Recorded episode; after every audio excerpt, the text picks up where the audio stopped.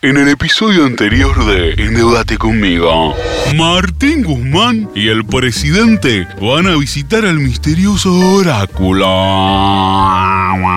Un ente milenario que tiene sagrado conocimiento sobre negociaciones de deuda con el Fondo Monetario Internacional. El dinero y la bolsa, hasta que no se gasta, no se goza. El dinero y los calzones para las buenas ocasiones. Con todo respeto, señor presidente, pero me parece que el oráculo está divagando. Sí, sí, sí, creo que hoy está un poco oído. Mejor volvamos otro día. Chao, oráculo. Chao. A costa de tu tío rico, trabaja perico.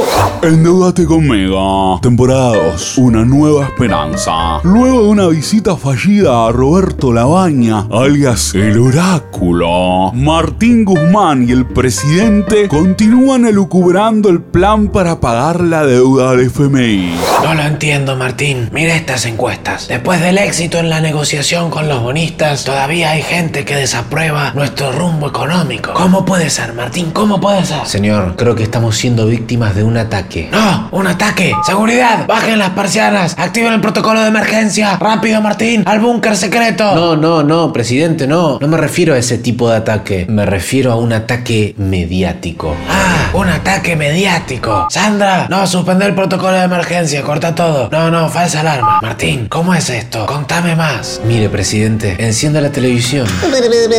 Acordar era muy fácil, ahora hay que cumplir. Se podría haber hecho en menos tiempo. Guzmán no sabe nada de política, no sabe nada de economía. El gobierno va a fracasar, el país está mal, cobra muchos impuestos.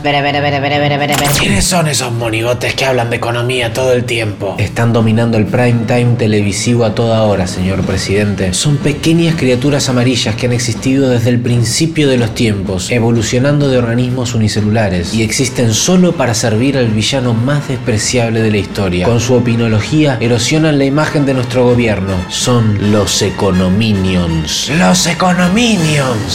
Los Econominions, unos muñequitos que se la pasan hablando en la televisión de economía y generan complicaciones. ¿Qué estrategia tomarán nuestros funcionarios al respecto? ¿Eh? ¿Qué van a hacer? ¿Qué intriga? Me encantaría saberlo. ¿A dónde lo puedo averiguar? Escúchame, vos, ¿sabes? Ah, perdón. O sea, yo tengo que dar el pie, lo voy a saber. Ya está, yo entendí. Lo sabremos en el próximo capítulo de Endeudate conmigo. Una nueva esperanza. Mejor país del mundo.